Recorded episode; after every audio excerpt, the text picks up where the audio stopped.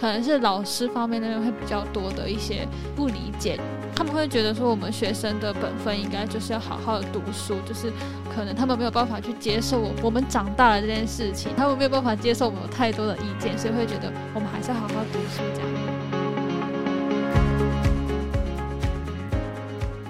Hello，各位听众朋友，大家好，我是俄服联盟的 B 哥，A.K.A. 俄少 IG B B 波波的小编。不知道你是第一次来到儿盟 Podcast 频道，或者之前有听过我们其他系列节目。无论你是哪一种，欢迎收听英拉郎的迄今限定节目《笑脸郎卡短虾嘞》。这个节目跟以往的英拉郎不太一样，我们从英娜进化成少年啦。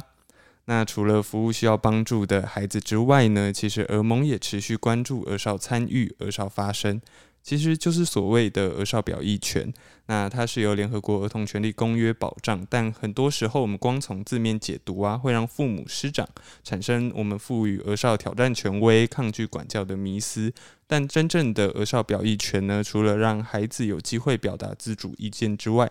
更重要的是保障他们有被倾听及意见获得考量的权利。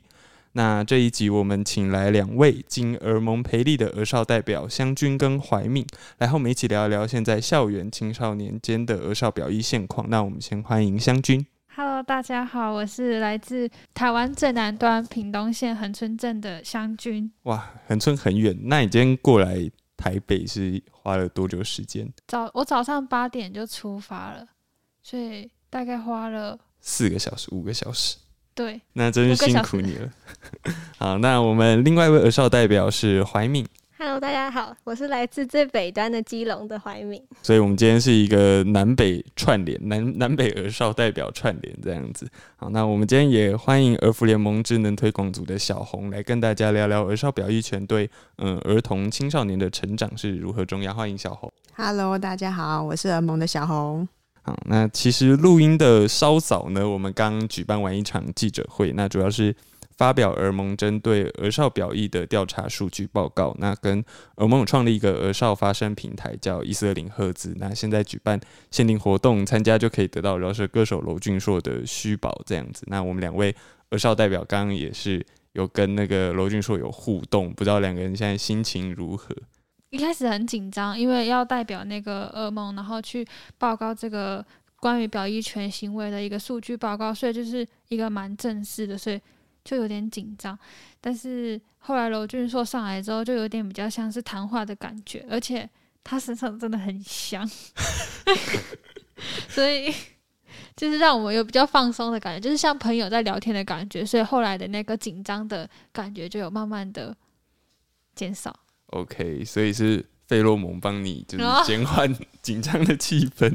那就是其实刚刚大家从向军的口中可以得知，刚儿少代表在我们记者会中有负责，就是跟媒体朋友分享我们这次儿盟的调查报告，然后还有这次记者会主要的活动介绍这样子。那比较特别，因为以往我们都是请儿盟的大家长白立方执行长或者是内部的同仁这样子，就我们很很少又或者是没有过，就是请。儿少代表来做分享的部分。那我刚刚在台下看，其实也就哇，你们台风很稳健，很不像一个高中生。然后想请问，就是像怀敏啊，就是你们是不是平常跟大人开会就有受到一些训练？你们口条可能也比我还好，这样子。其实我觉得我们都还有很大的进步空间，但是包括平常欧盟办的培力，或是在地方还有中央的开会，我觉得像我们平常组会的时候，就会彼此问对方，可能是意见，或是可能的，就是要练习论述，可能对我们的口条培养是蛮有帮助。应该说，你们是对可能想要增进自己口条培养能力，然后才会去报名儿少代表啊？还是或者是你们是当了儿少代表之后才有这个能力？你们又为什么会想要来当儿少代表？这样，你们的渊源是什么？可以跟大家先介绍一下。呃，如果是口条还有儿少代表，其实是相辅相成，就是也没有特别说要特别为了口条所以来当儿少代表。那我当初是因为我国小、国中是在基隆就读，那高中是到台北。然后我觉得，尤其是我国中读体育班，然后高中到台北这个经历，可能让我看到，嗯，很多小，嗯，很多儿童的家庭背景，还有社经地位及教育资源都有很大的差距。然后也让我看到说，诶，可能很多事情有更好的解决方式。所以也希望自己可以借由这个机会来替一些儿少的议题发声。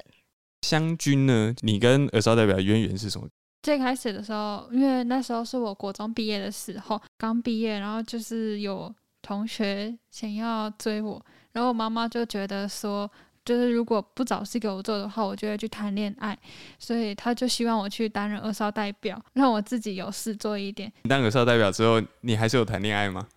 没有，真的吗？不管是口条啊，或者是表达能力的话，都是我们参与二少代表的期间收获到的礼物，成长很多。了解，那个人呢，就是有没有可能除了儿少权益之外，有没有特别关心的议题？因为我们知道说你们在嗯担任儿少代表期间，可能都会提很多案，那有没有你们自己个人私心，就是觉得诶这个议题一定要被改变的？湘军有吗？我是来自很纯正，所以比较关心的就是偏乡的这些议题，然后还有一些学生权利的议题。那举一个比较具体的例子，是我们有针对偏乡教师、老师流动率高的这个议题进行一个提案的动作。然后学权的议题也是我们认为说，就是在一个校规定案之前，应该要跟学生们进行一个开会的讨论，而不是直接就是定定一个校规，然后就要学生去接受，然后去惩罚学生。怀敏呢，就是你自己有没有很？在乎的事情，嗯，我比较关注的是教育议题，还有儿少友善空间，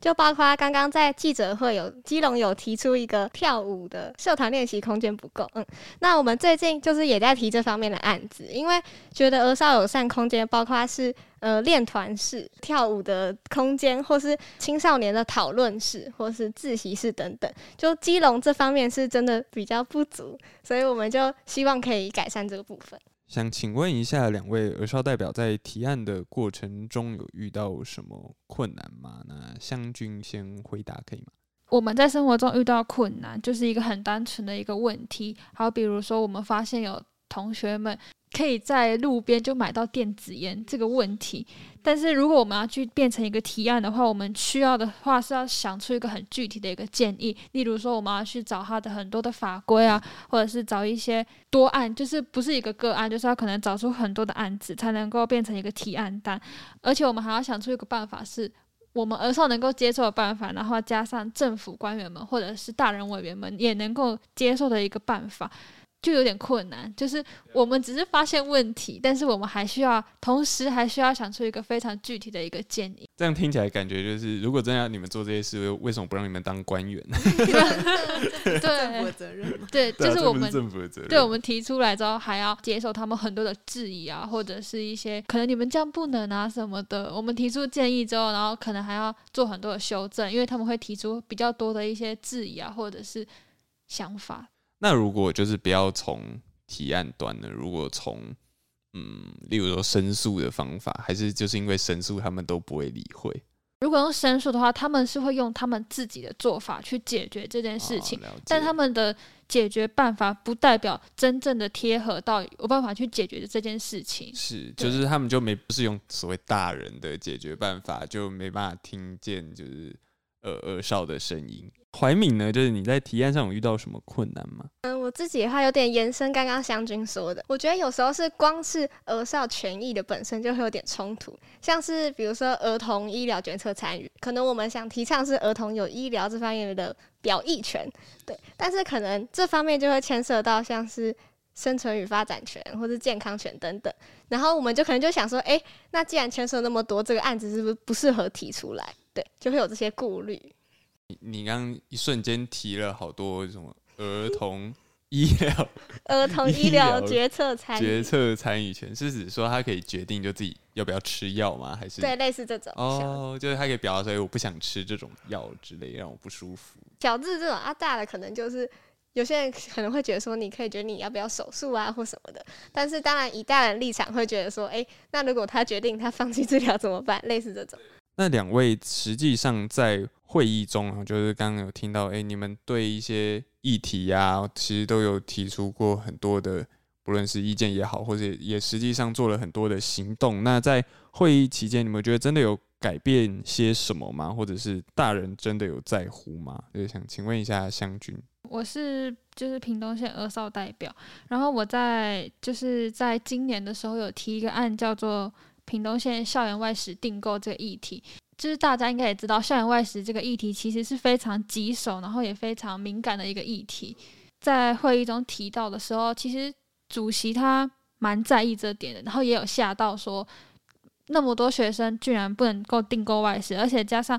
我们也有调查出，就是其实他们在校规之中是有规范说不能订购外食的，可是呢，在校务会议中，并没有和那些班联会的代表啊一起讨论过，然后就是直接惩处，或者是没有这个校规，然后会用一些其他的校规去针对这件事情去惩处。这个状况不是个案，是普遍的。我们的主席是副县长，然后副县长知道之后就有说，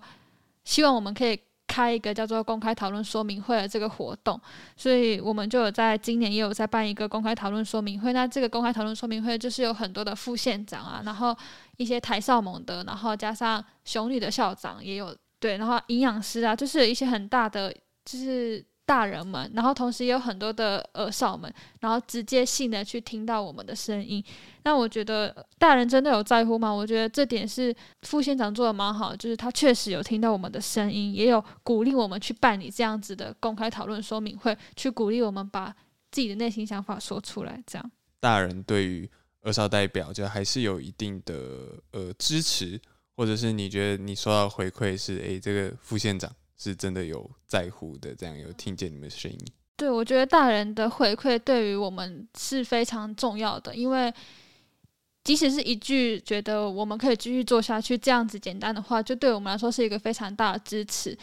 大家应该可以知道，就是这两位儿少代表其实本身都蛮有想法，然后其实也做了蛮多的事情。那想要请问一下小红，就是所谓儿少表意啊，难道真的要像这两位儿少代表一样，就是走这么？正规的道路才有办法去为自己的权权益维护说话嘛？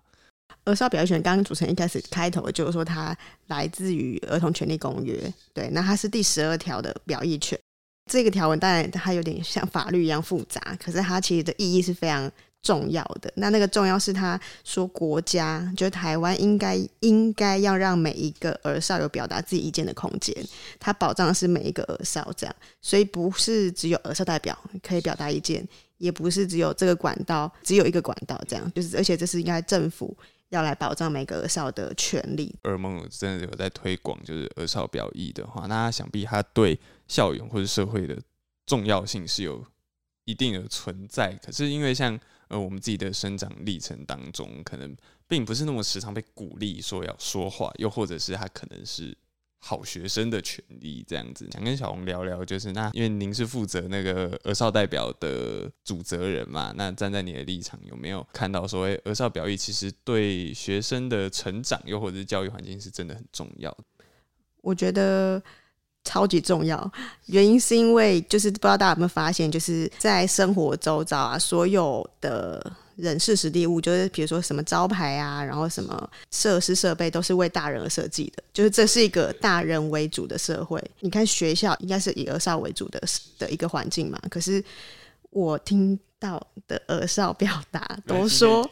他们在学校其实是没有表达意见空间的，而且几乎是每一个儿少都这样说。对，所以这是让我非常惊讶的地方，就是以校园应该就是一个以儿少为主的一个环境，但是似乎他们还是要花很多力气才有办法把他们的声音给校园内的大人听到。对，那在有些孩子在家庭也是蛮辛苦，需要花很多力气才能说服大人听见他们的声音。这样，对，所以为什么很重要，就是因为社会是以成人为主，所以成人才非常有需要提醒自己。这个世界上有小孩存在，他们跟我们一样是人，可是他们的需要可能跟我们不一样。了解，那那我想让大人知道，就是其实儿少想的跟大人不一样的话，儿少代表站是其实非常重要的角色嘛。那呃，我相信听众朋友可能还是不太清楚，就是所谓的儿少代表就是到底是什么，又或者说讲尖锐一点，我就假装我是个酸民，我跟你说，就是 你们凭什么代表所有的青少年？难怪难道是就只是因为你们会？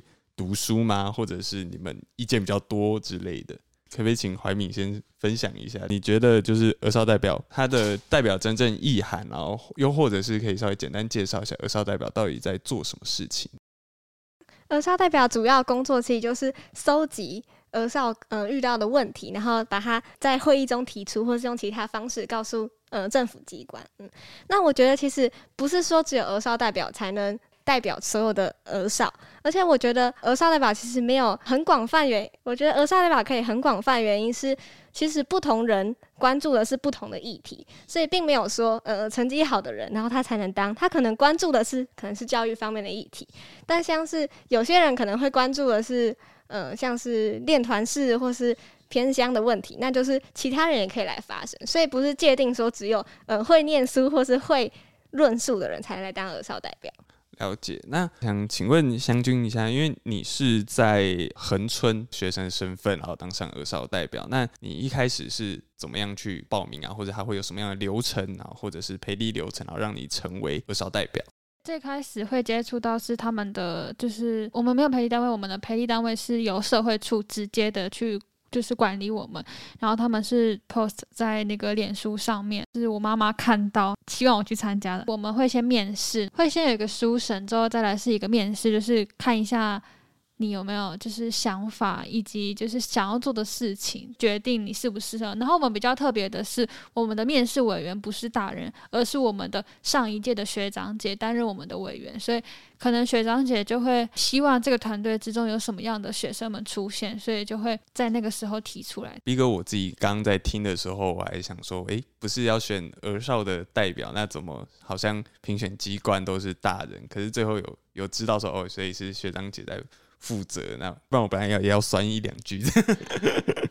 那你们在就是很进行儿少代表的提案啊，或是开会流程啊，你觉得对？你们来说是呃有没有比较挑战的事情？就不论是因为你们是儿少的身份，又或者是你们可能看的书啊或职能啊还不够多，因为湘军有吗？嗯，有，就是觉得最困难的点其实是在写提案单这个部分，也是需要自己再去改进的地方，是因为我们太习惯，因为我们知道这是一个大人的会议，所以我们会想要把我们的内容。转述成大人们看得懂的文字，但是其实，在培力的过程中，老师们其实有告诉我们说，呃，我们其实是儿少，那我们写出来的东西其实可以是用儿少们的方式去写、去表达，但是我们还是会觉得，因为这是一个正式的会议，所以还是怕大人们会觉得我们很像小朋友，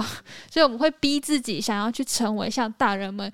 那样子的人。所以我们觉得提案单是最难写的部分，因为我们需要用大人们的文字去写提案单，然后要去想出一些合理化的一些提案的内容，然后想办法让大人们不会在会议中找出一些小缺洞嘛，就是一些小漏洞，让他们没有办法找茬。那这里就让我有点心有戚戚焉，想问一下小红，就是为什么？就是湘军刚刚有说嘛，他觉得最大的挑战是他们会想。在提案的过程当中，他明明是儿少，可他们却要面对大人的压力，然后把自己的语句啊，或者是文字转换成大人习惯的样子。对对对，对啊，又或者是他们表达的方式，可是他们明明是儿少，就是大人会之所以会需要跟儿少代表开会，就是要听儿少最真实的声音。可是我们不是要听一个就是装成大人的儿少的声音。这是一个蛮两难的问题。呃，我先简短介绍台湾在儿童权益公约这个位置是什么，因为。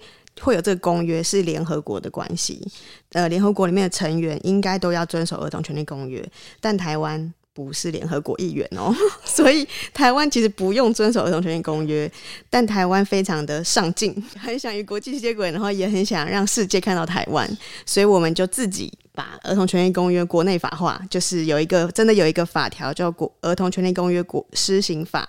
那里面就是要告诉台湾，让台湾的所有儿童也可以被儿童权益公约保障。就是我们自己规定自己儿童权益公约在台湾的现况是这样。台湾在儿童权益公约的意识是不高的，因为我们以前没有这些经验，所以一旦这个儿童权益公约施行法落实之后。台湾又想要赶快跟上国际的现况，把儿少代表这个制度建立起来了，就会希望儿少可以立刻跟成人有一样的权利。有一点粗糙，就是直接把儿少拉到跟成人一样的位置，看起来好像很平等，但其实整个环境不是为儿少设计的。政府也有问过儿少说，有不是问他们两位，就可能问以前的儿少问说，诶，如果你们要进到成人会议的话，你们希望可以有怎么样的权利？答案应该很明显吧，就是当然想要跟成人一模一样的权利啊。但是这样子的权利其实只是提案的权利一样，可是整个硬体或是整个流程、会议的议程啊，其实是没有调整的。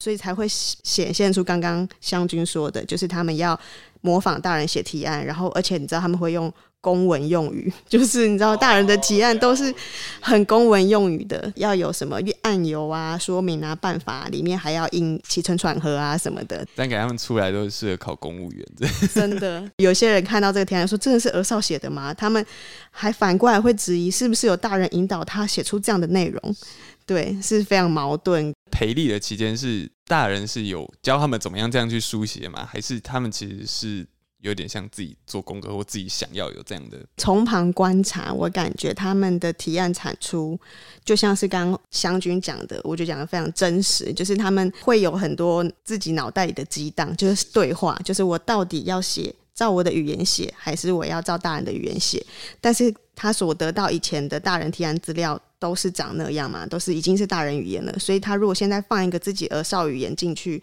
他就会觉得是不是这样大人听得懂吗？会不会觉得我很幼稚？因为他们的提案都非常的艰难，比如说要讨论一个偏乡交通的议题，那偏乡交通问题可能跟交通政策有关，这可能需要一个教授才有办法去解决问题。但是要儿少第一线遇到的问题，要提出一个政策来解决，这本来就是很困难的事情，所以儿少当然会自我怀疑，我是不是有办法？做到一个完整的提案，所以就会自我鞭策，要写出写出一个漂亮、不被找到缺点的提案。这样，所以这个要说是被培力出来的，是谁培力出来的？我觉得这很难。这个环境对我来说，可能历届的少校都处在这样的环境当中，所以他们要，我会觉得好像好像有一点讽刺，就是他们现在真的要代表儿少声音，其实又又有点。内心会挣扎，这样有点代代相传。就是我有听过前几届的少代表，他们会去教下面的学弟妹要这样写公文。他说：“你要你不能写的太背景，不能太简单，你要写的非常的复杂，才会让大家发他知道你很认真。”这样哇，儿少想要急于表达自己意见过程中，就是反而造成一种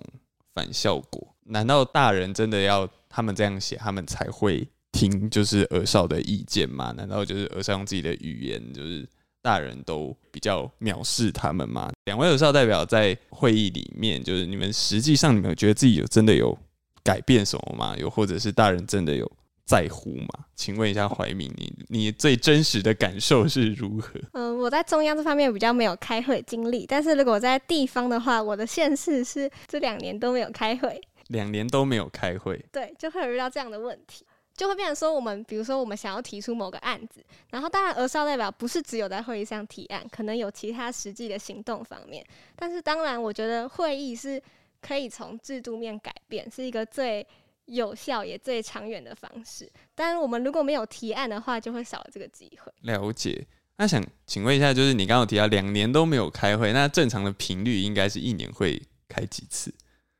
还是还是你们没有一个所谓正常的频率？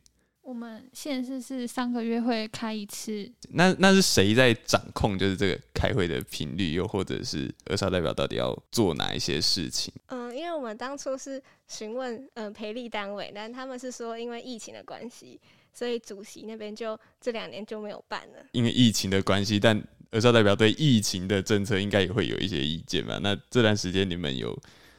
有想怎么表达吗？呃，就是 我不知道，不要不要怕，不要怕。还是我先讲好，你可以先讲。就因为因为像我们基隆是之前培力单会有换过蛮多次，然后可能遇到就是他们本身的接替可能就嗯上下届的接替就没有那么流畅，所以我们问的时候也不知道到底要我们有去问对，但是就是不太知道要到底找哪一个人来询问，对，就会变得很有沟通上的问题。想请问一下小红，就是在组织儿少代表的培力部分的时候，你有没有呃看他们这样子，可能受到这些挑战啊，有没有一些比较印象深刻或很深的感触？这样，就像他们刚刚说的，就是你有没有觉得他们已经是儿少代表了，已经突破重重难关，面试进来这里了，进来之后还在面临各个的困难，就是他们的表达意见之路好像非常的艰难。这也是我自己在做儿少代表培力这个方案的很深刻的感受，因为我以以前做的工作比较是，就是像大家想象一般的社工，就是会去服务一些弱势家庭或是一些比较偏远的家庭，这样，所以你会有先入为主，觉得诶，这样子的孩子可能弱势家庭孩子表达意见的。管道或是能力可能就会有限，因为家人可能没有办法好好照顾，所以我会想象他们就是耳少代表是一群很可以表达意见的一群人。但是我后来发现，不是耳少不会表达，是大人没有准备好。对，现在其实我看到都是大人其实没有习惯听耳少讲话，所以他不知道怎么样叫做听耳少讲话。他们会担心我听耳少讲话等于我要听耳少的话。会有个误解，我跟他们一起工作合作到现在，其实他们非常愿意听大人的意见，然后去做进一步的讨论。但他们也是很敏感的，他们知道，就是他们已经，因为你知道，已经高中生了，他们已经活了十几年，很知道在这十几年大人的世界里面，怎样是有听到他们讲话这样。所以我觉得儿少是很可以辨别成人有没有听他们讲话。可是要怎么辨别？我觉得大人很害怕、很不理解的，这个是需要可以做一个研究。这里也蛮奇怪，因为毕竟儿少或者是小孩，其实也都是听大人的话长大的，大部分吧。对，那为什么会因为就是儿少可能有一点意见，然后他们就会很害怕这样？对，就有夺权的感觉，就是成人会有一点误解儿童权利是什么，就会觉得儿童有权利等于大人的权利变少了。对，但其实人权这件事情不是你有我没有，而是每个人都有，所以它不是一块饼干，你吃一口就少一口，不会，就是每个人都有一样的分量，不会变少这样。所以我觉得这是台湾在人权意识上要，这是一个开始啦，就对我来说是一个有展望的 未来，比较不是一个现况，虽然有困难，可是已经开始了这样。那谢谢小红的分享。那不知道两位在经历了二少代表的种种挑战之后。就是那你们觉得说，哎，假设今天一个我变回可能回到十七岁就高中生，那我今天想说，哎，我想当儿少代表，那你们觉得当儿少代表有什么特质可能比较适合当儿少代表，或者是就包含说你们现在做的事情，就是比较有什么样的人比较适合这样子？想请问一下怀敏。嗯，我自己的话，我会觉得是。第一个是热情，你要关心儿少权益，不管是青少年或是儿童。对，那第二个我觉得是同理，因为毕竟儿少的议题很广泛，那不管是你自己的问题，还是其他儿少的问题，你是儿少代表，就是你要能够收集大家不同的意见，所以我觉得你要能够同理其他人遇到的问题，你才能替儿少发声。好崇高的特质，我觉得大人都不能同理，就是小孩了，那我们还要去。同理其他小孩这样，那想请问小红，那你站在主责人的方的视野，你觉得什么样的特质的小孩会比较适合当儿少代表，或者做儿少表意这件事情？看到这题的时候，我其实有点疑惑，就是怎么样的特质适合当儿少代表？其实我我刚刚一开始不知道有没有传达到，就我对于儿少代表这个机制是有一点点意见的，就是我觉，对我觉得儿少代表。这些特质其实是大人营造出来的，对，就像你刚 B 哥本来想要酸酸说，哎，是不是你们选出来也是大人选的？啊？你们真的是儿少代表吗？这就是外界看他们的眼光，所以我才是有点意见，就会觉得，哎，我亲身接触的这群儿少代表，他们其实没有这个自视甚高，或是觉得自己就成为代表的这个。他们没有这个企图，也没有这个目的，对，但是会却被外界会这样看待，我会有点替他们打抱不平。所以要回答这一题，就是到底有什么特质适合少代表的时候，你你可以刚刚听听那个怀明讲的热情、同理，多么真的，你看你都会觉得崇高，但他们真的在实践这件事情，他们在每次开会的时候都会很介意，就是是不是这件事情是大家都有共识的，才提到行政院、听到卫福部、听到地方的县市政府，他们很。尊重彼此的特质跟公平，这样子，所以我觉得只要有一个系团队，我觉得我觉得这个团队很需要团队合作的特质。所以，如果你是要为自己发声，可以来到有少代表，但是这里面有更多不同的少的意见，所以你也要一个想法，就是也要一个准备，就来到这里也会需要跟不同的人交流讨论，然后听别人的意见。所以我觉得要成为二少代表，他除了要能表达自己意见之外，他也要能够听别人意见，甚至是接受别人有跟他不一样意见。这样，其实二少表意的最初衷啊，或者核心就有一点相似，就是除了你要说话表达意见之外，就是别人说的话，你应该也要去懂得倾听。这样，二少代表可能是。那个学校几个几个几个这样子。那回到校园中的话，我们能不能够跟大家分享一下？就你们觉得现在儿少表意的风气是不是很普及？又或者是现在儿少表意的风气是如何？我们先从就是可能离校园年代比较久远的小红开始分享，怎么样？你说现在比较普及哦，相较于我那个年代，当然是普及非常多啊。以前真的就只有学生就听老师的。如果今天儿少表达意见，在学校不会被看作是抗议的这种新闻没有再出现的话，可能这才是真正的普及啊，就是很平常的看待儿少表达意见这件事情。因为现在，比如说什么板中的男群日啊，还是什么很多一些学生权益的倡议在学校的发生，好像现在都被当做新闻，所以现在的风气，我觉得还在卡在一个革命期的状态。在以前的年代，就是这是不可能发生的。你就只能偷偷的穿裤子在裙子里面啊？你怎么可以在大家面前直接把裙子脱下来，里面是裤子？台中女中、台中一中有做这样子的行动，这样以前都会是偷偷来，现在就是可以比较直接 表达，对，因为有一些风气的支持，是儿童人权被看见，这样对。换逼哥我自己分享一下好了，我在接触到儿少代表啊，或是。儿少表意这些专有名词，对对，大部分来讲，其实儿少表意还是一个专有名词。在接触到这些字之前呢，就是我的高中时期，其实我自己我自己认为，其实还蛮蛮多同学可能会关心，因为那个时候就是网络嘛，新闻其实也都起来了，就就其实大家都看得到现在可能发生哪一些事情。那最重要转泪一点是，我读高中的时候刚好发生反服贸这件事，那不知道。两位耳少代表对反服贸有没有印象？他们应该没有吗？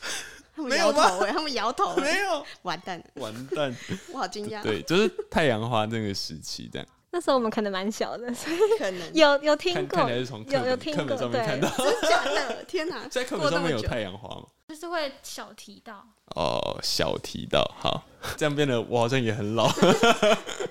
对，那这那个时候在我们的校园时期，其实还蛮多人。在乎的那那时候就会分两派，可能一派就是比较觉得说，哎，我们只是高中生，干嘛去管这些？那有一派就是想要知道嘛。我发现就是学校老师扮演的角色，反而在大的事情发生的时候，他会丧失掉身为一个老师的角色，就是他没有告诉学生说，我们要用我们要怎么样客观的去看待这件事情。就是当有人在为自己权益争取的时候，可能有些老师自己也。也会带入一些自己的色彩也好，又或者是他很怕丢了饭碗，他不想在课堂上提到政治，所以他反而也会不允许我们去呃提出对这些事情的一些意见啊什么的。他反而就是跟你们说：“哎，你们放学的时候就不要不要去游行啊什么的，那边是那边很多大人啊，有警察，很危险。”这样就是就是逼哥我自己本人接受到的那个时候的校园风气啦，就是大家有意识，可是没有行动。想请问，就是那两位儿少代表，就是你们身为儿少代表，回到校园当中，你们觉得身旁的同学对于周遭环境发生事情的敏锐度，就到底他们有没有在乎，又或者是他们懂不懂得为自己的权益去做分享？想请问一下向军。相较于怀敏，就是他是在北部的儿少代表，那他们的校园风气相当比较开放一点，但是就是反观我们这边，就是可能很多同学还是不知道儿少儿少代表在做什么事。对于这些意识可能还没有那么的强烈，但是我认为说是有在进步的，就是有越来越好。也许还没有办法跟上到，就是可能北部的这些学校或者是这些地区，但是我觉得就是南部的学生儿少的这些意识是有在慢慢起来的。那怀敏呢？偷偷爆料一下，怀敏就是学霸嘛，就是你读的应该是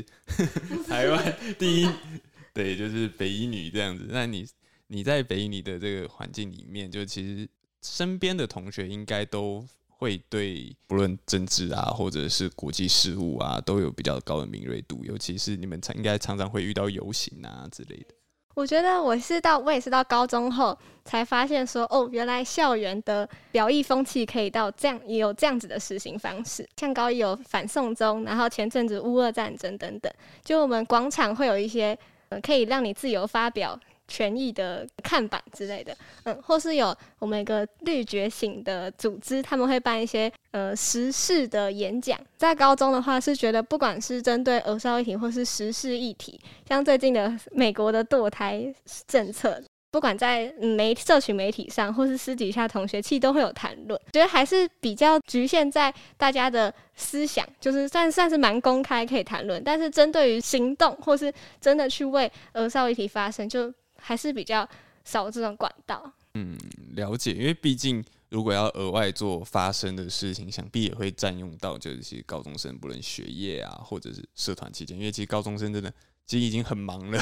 会不会不会是就是之所以儿少表意在台湾要普及一段路，可能是因为台湾的教育方面可能还没有让儿少表意变成是一个他必须去学会或者是领悟到说，哎，这他的权利的事情。那就是想请问一下。小红，那就除了刚刚提到教育嘛，或者是刚看湘君跟怀米提到，哎，这样儿少表意还有所谓的那种南北落差，明明现在都是一个网络的时代，就我刚刚听到也蛮压抑的。那你觉得在推广跟大众推广儿少表意的路上，就是你有没有其他最常遇到的状况，或者是观察到的现象？这样，噩梦本来现在就是有在推儿童权利公约的宣导嘛，所以我们很常去学校或是。一些其他的民民间团体或是专业人员去跟他们，因为就算连现在很多社工也不一定对儿童权益公约有了解，所以我们有去宣导。这样，当然不同的对象，他们对儿童人权的接受，我觉得讲接受很奇怪，因为明明明就是存在，不用接受。对，为什么要是与生俱来有的人权这样？但是因为以前没听过，或是台湾就是那个伊拉党乌黑摩吹这这个。谚语实在是太流行了，所以大家已经很自然而然习惯，孩子只有耳朵，你只能听，你不能讲话。但是你现在去问任何一个大人，他可能不会承认这件事情，他就会说我没有啊，我都会听我的孩子的意见。或者会说什么？我孩子意见很多啊，对对对，吵着要吃什么？对，他说小孩有听大人的意见吗？你有听话吗？这样就是很多家长会这样反问我。我我其实刚开始会有点不开心，我就觉得到底有没有在听？但是后来我就觉得这是一个契机，他们其实有想要做这件事情，只是他不知道怎么做。觉得那个阻碍比较是一般的台湾的成人，不管是家长、学校老师，他们其实现在都知道有时候。表一权而少权益公约，我觉得现在的家长是进步非常多的，多数家长都很会主动去，新一代家长都很愿意去理解儿少在想什么，然后会主动收集很多资料，像香娟妈妈就自己去找一些网络的资料。家长部分，我觉得现在是非常。棒的校园部分，我觉得，因为他还是有一些比较明显的困难，因为他一个老师可能要对很多的学生，然后学生的现在的能力或是一些收集资讯的能力，已经比他们多更多了，所以他已经他们可能更会用网络啊之类，对，已经不是像以前的老师，就是我说你听，一定是要很多时候是你一定要听学生说，不然其实你的课也很难教得下去。就是我们在去学校跟老师做宣导的时候，老师你感觉到他们的抗拒跟为难。如果我真的放下我的权利，对他们来讲他是放下权利嘛？但我们当然知道不是要你放下，你还是有你的权利，但是只是威权的部分，或是你的聆听的空间要放出空间来的这个部分，他们会有点抗拒。对，那那个抗拒有点是比较是要改变习惯，应该说改变习惯的这件事情是一件麻烦，所以要去愿意去。接受麻烦的事情本来就会人性上会抗拒，现在就是在这个改变的路上，困难的点是我们能做就是先同理老师的辛苦啦，因为现在的老师确实也不好当，所以我觉得现在就是一个冲撞期，那怎么样让这个冲撞期慢慢的看到，让彼此看到彼此的需要跟欣赏。刚刚我们可以知道说，诶，小红在大众推广儿少表意的过程当中，就是有遇到老师啊，就是很难同理。将这些比较有意见的儿少，就是当成是同等的大人，然后去看待这样子。回到儿少代表跟你们一般的朋友相处的状况之下呢，就是他们有没有不要说理解好了，就是他们知道你们在做这样的事之后，他们会不会主动跟你们谈论一些一样时事啊，或者是你们在推广的议题？这样还是甚至是他们知道你们在做这件事，其实会不想跟你们往来，有这样的事吗？呃，怀敏，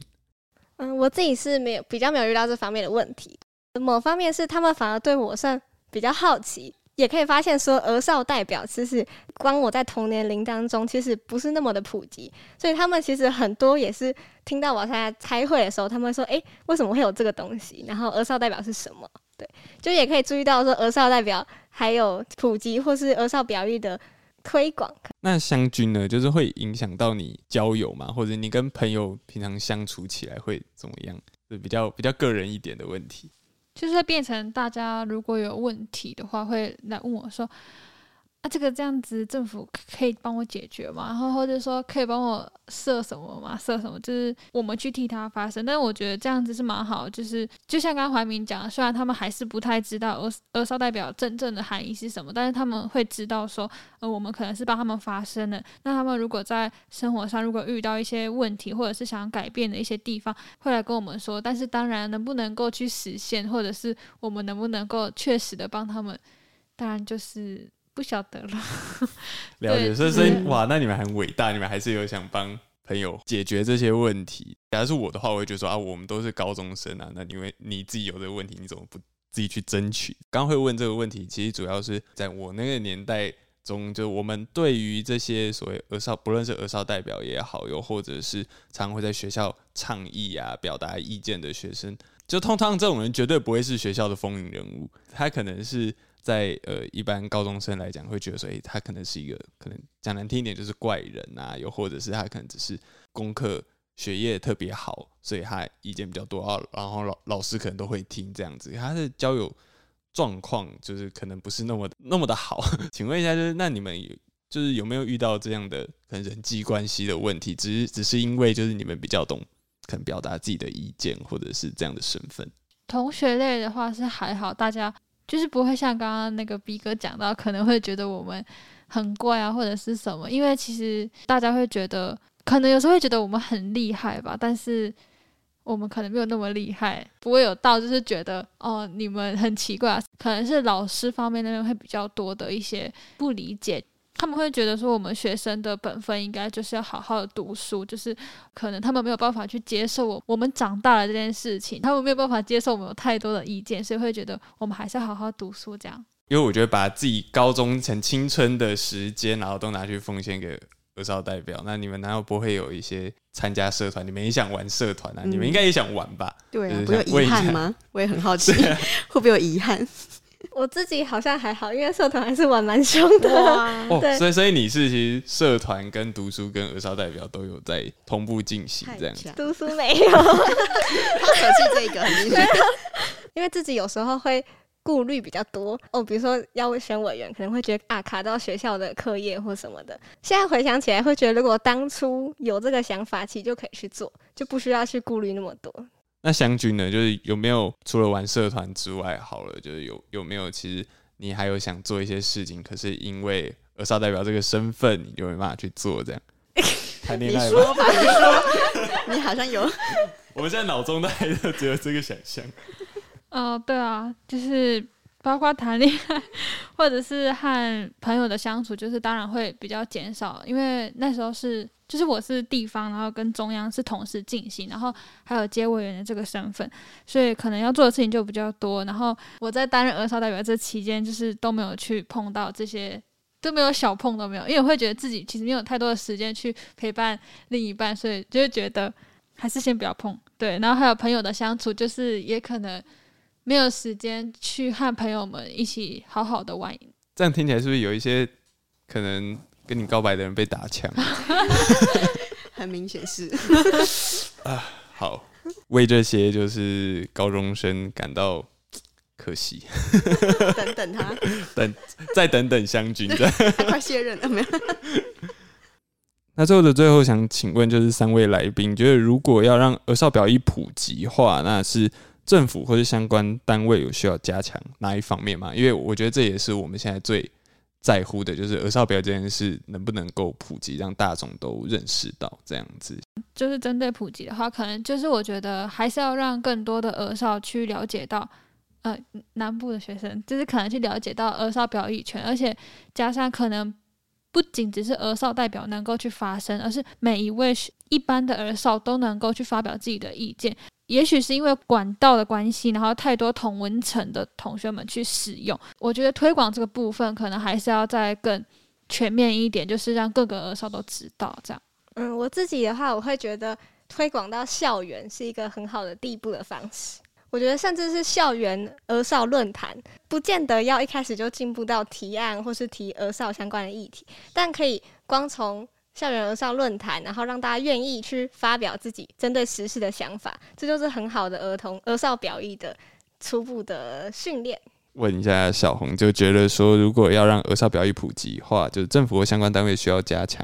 哪一方面，还是都需要？我觉得这一题实在是有点硬，而且很太难了。第一个想到的就是有没有可能有个魔法棒，让每一个成人点醒他们说，其实儿少表演权不可怕，就是很想让大家知道说，如果去正视儿少的声音，就是只是听他们。讲完他们想要讲的，但让他们讲出来他们想讲的，其实就很难了，因为你要有那个安全的空间，让他们知道在这边表达自己意见是很安全的。然后你表达完的意见是有人可以回应你、跟你讨论的，这件事情其实就很不容易。这样，但这件事情如果有一个经验，比如说我在这个过程的经验里面，我就会觉得很美好，就会觉得你就发现，哎，其实儿少他们的世界是很可以带给你很多。能量跟力量这样，那如果具体 来说有什么可以做的呢？因为现在的儿少代表机制就是儿少进到成人会议嘛，但是以那个儿童权益公约里面，其实有讲到说，这个只是儿少表达权里面一小部分儿少可以做的方式，其实应该有更多管道让每个儿少都表达意见空间。比如说，成人也可以进到儿少的世界，但他没有具体写说有什么方法去做。儿少的世界可能是校园内，有可能是他们常聚集的地方。那有没有可能有这些成人也可以愿意？进到那边，那个成人是指重要成人，可能甚至是比如说什么总统啊、市长啊、社会局长啊、教育部长啊，就是真的可以决定儿少政策或决定儿少的一些事务的人，校长啊，进到班级有校长时间或什么的都可以。儿少的环境就是安全的嘛，你就不用特别再营造一个安全的环境让他们发生。那你可以成人进到儿少的环境，听他们的意见，我觉得是一个比较简单、可以具体。呃，直接使用的办法，我觉得这个这个想法还蛮不错。就像国军会需要教招嘛，就是把一些 把把一些成年男子叫回去军营，就是要提醒你说，哎，其实你还是有军人真的最近好像在教招，对对 对，我有点怕。好，对，那是不是一般大人啊？我们可不可以让他们回去，就是体验一下，就是青少年到底在想什么？因为大家都说要保持初心，或是保持童心，但其实这是一件很难的事情，因为社会就是那么的残酷，嗯，对啊。如果能让那些校长去拍什么什么一日高中生之类的，对对，或许也是一个还不错的方式。这样好，那今天谢谢两位儿少代表还有小红的分享。那我们可以了解到，就其实儿少参与的风气，就还是有逐渐的盛行，然后尤其是在就可能。大家的努力之下，小红的努力之下，然后少代表努力之下，这样。但是离就是呃大小孩都普及，好像还有一段路要走。那也感谢两位儿少代表千里迢迢来参与录音。那如果听众朋友们对儿少代表做的事很认同，或是有其他不同的想法，那欢迎留言告诉我们。如果你对儿少表育这个议题有兴趣的话，欢迎你收听笑雷娜卡朵夏雷其他单元节目。如果你正值青春年华，可以去一四二零赫兹儿少发声平台注册提案，也别忘了儿少 IG B B 波波的追踪按钮，给它按下去。那 B 哥我自己会很感谢你。这样，如果想知道噩梦其他议题服务故事，欢迎订阅伊娜郎，给我们支持跟鼓励。那我们就下次见喽，拜拜！谢谢小红，谢谢大家。